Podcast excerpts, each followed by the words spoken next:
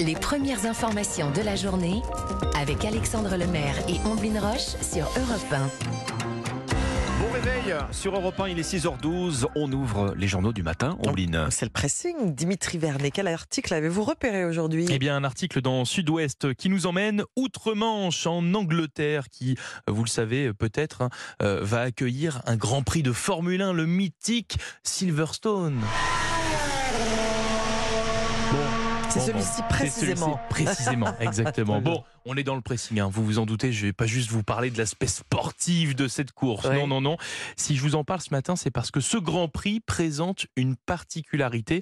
Il ne va pas se dérouler en présence de 10 équipes, mais bien 11. Ah. Oui, une voiture supplémentaire va faire son apparition sur le circuit avec à son bord un pilote très spécial. Si je vous dis Babylone, Fight Club, 3.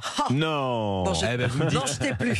Brad Eh, Pitt. Ben oui, Brad Pitt, vous l'aurez compris, ce pilote très spécial, c'est Brad Pitt, l'acteur américain, va conduire une Formule 1 ce week-end, dès aujourd'hui d'ailleurs, lors des qualifications. Mais alors, pourquoi faire? Pourquoi faire, vous allez me dire? Bah oui. Eh bien, Un film. eh oui, tout logiquement. Ben oui. Un nouveau film, un film sur l'univers de la Formule 1 euh, qui est en préparation où Brad Pitt devrait incarner un, un pilote en fin de carrière qui doit composer avec l'émergence de dans son écurie d'un jeune pilote prometteur.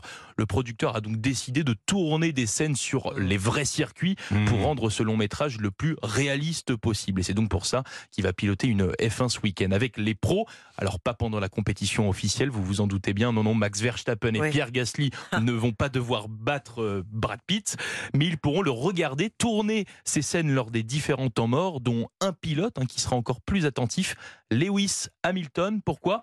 Parce qu'il est coproducteur Ah, du film. On comprend tout de suite un petit peu mieux comment Brad Pitt a eu les autorisations pour, ça, euh, pour pour aller sur sur le circuit. circuit. Exactement. voilà, début du tournage d'un film sur la F1 avec Brad Pitt ce week-end à Silverstone. C'est un article à retrouver dans Sud-Ouest. Donc ce au matin. volant, hein. euh, Au volant, bien sûr. Mais bon, il Il a, pris des, il a pris des petites leçons, j'imagine. Je- je ça, pense. Ça se conduit pas Je comme une pense. 4L Ah, ou une, ou c'est une clair. 2 chevaux, hein, C'est a priori. vous, vous- vous voyez euh, tout de suite Brad Pitt dans une deux chevaux. vous? non, mais dans Plus une dans forme- une Aston Martin, moi, mais. euh, Oui, peut-être. Mais allez, attendez, les deux chevaux, les deux chevaux, c'est chic, non c'est bah oui. totalement vintage. Bon. Bien sûr que c'est C'est très recherché maintenant les tours de chevaux, vous savez. Oui, bien sûr. mais je confirme. Alors, vous avez Alors, oui, un magazine. Oui. expliquez-nous. Oui, parce que c'est un pressing spécial euh, vacances hein, pour, euh, pour ma part.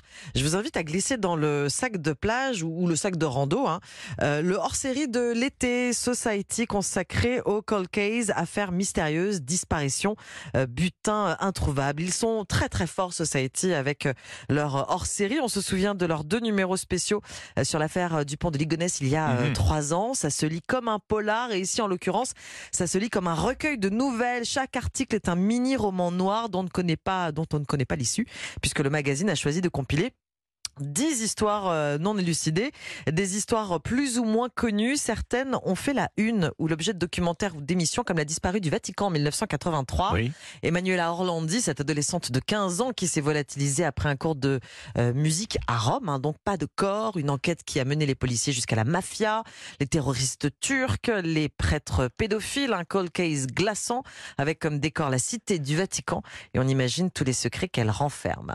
Ça c'est une histoire. Une autre, Mhm. L'assureur d'Arras. D'Arras, le corps de Jacques Ezel, lesté d'un alter repêché au fond d'une écluse le 26 janvier 2009. La police conclut un suicide. La famille n'y croit pas et se bat depuis pour comprendre et pour découvrir ce qui s'est réellement passé. Détournement de fonds, amant caché, réseau de prostitution. Mais qui était ce notable militant, du, militant au MPF, le mouvement pour la France de Philippe de Villiers, membre fondateur du Rotary Club d'Arras? À la réputation irréprochable. Un homme euh, fabuleux pour certains, rigide secret pour sa femme qui, six mois après la mort de l'assureur, découvre des carnets avec des inscriptions griffonnées, médaille d'or du sexe ou touquet dix filles. Oula. Hmm. Le mystère est entier. Oui. Allez, toute petite dernière. Dans le dossier Où est passé le magot? Mars 1990, des cambrioleurs volent pour 500 millions de dollars de toiles de maître exposées dans le prestigieux musée Gardner de Boston aux États-Unis, dont un Rembrandt et un Vermeer. Le plus gros vol de tableaux de l'histoire. Aucune des œuvres dérobées n'est euh, pardon, réapparue. Aujourd'hui, les principaux suspects sont morts. Voilà, 10 cold cases à dévorer cet été dans ce hors-série de Society qui est déjà en kiosque. Déjà disponible. Déjà disponible. Ben voilà une idée de lecture pour, euh, pour les formidable. vacances. Oui, dans le Transat, ça À marche l'ombre très, très bien. Exactement. Alexandre, c'est à vous. Alors vous avez entendu euh, la climatologue Françoise Vimeux nous parler il y a une demi-heure euh, sur Europe 1 de ces records de chaleur hein, qui tombent Oui. les uns après les autres. Mardi dernier euh, a été notamment la journée la plus chaude euh, jamais enregistrée sur Terre. Voilà qui n'a pas échappé aux gendarmes français de l'assurance, figurez-vous, puisque pour la deuxième fois en deux ans, l'ACPR est en train de tester les compagnies d'assurance. Elle évalue en fait leur capacité à absorber les chocs climatiques. C'est à lire ce matin dans le Figaro. Est-ce que les assureurs seront au rendez-vous après des intempéries extrêmes qui seront Mhm. amenées à se répéter, à s'aggraver, on le sait? Le gendarme de l'assurance appelle ça un test de résistance. On pense aux maisons qui se fissurent sous Mhm. l'effet de la Oui. sécheresse, on pense aux inondations, euh, aux toits qui s'envolent, aux arbres arrachés à cause des tempêtes. Que feront dans tous ces cas de figure les assurances dans les années qui viennent? Eh bien, c'est tout l'objet de ce stress test. On sait que les tarifs des assurances vont augmenter, ça oui, mais il y a un risque, c'est que s'ils augmentent trop, une partie des Français tout simplement pourrait renoncer Oui, à renoncer. se couvrir, Mmh. euh, écrit le Figaro. Et puis de l'autre côté, les compagnies d'assurance, à leur tour, pourraient refuser d'assurer Oui. les biens qu'elles Mmh. jugent trop exposés au risque climatique.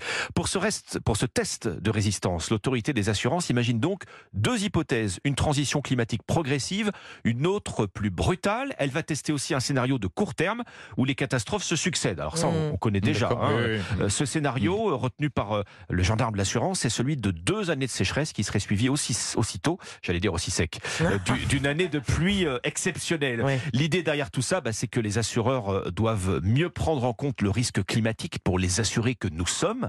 Bon, un signe, s'il en fallait un, qui a encore du boulot, ce stress test pour les assureurs, il se fait sur la base du volontariat. D'accord. Autrement dit, les assureurs ne sont pas tenus de Ah se oui. soumettre. Bon, C'est à lire ce matin dans le Figaro. merci beaucoup Alexandre. Merci Dimitri.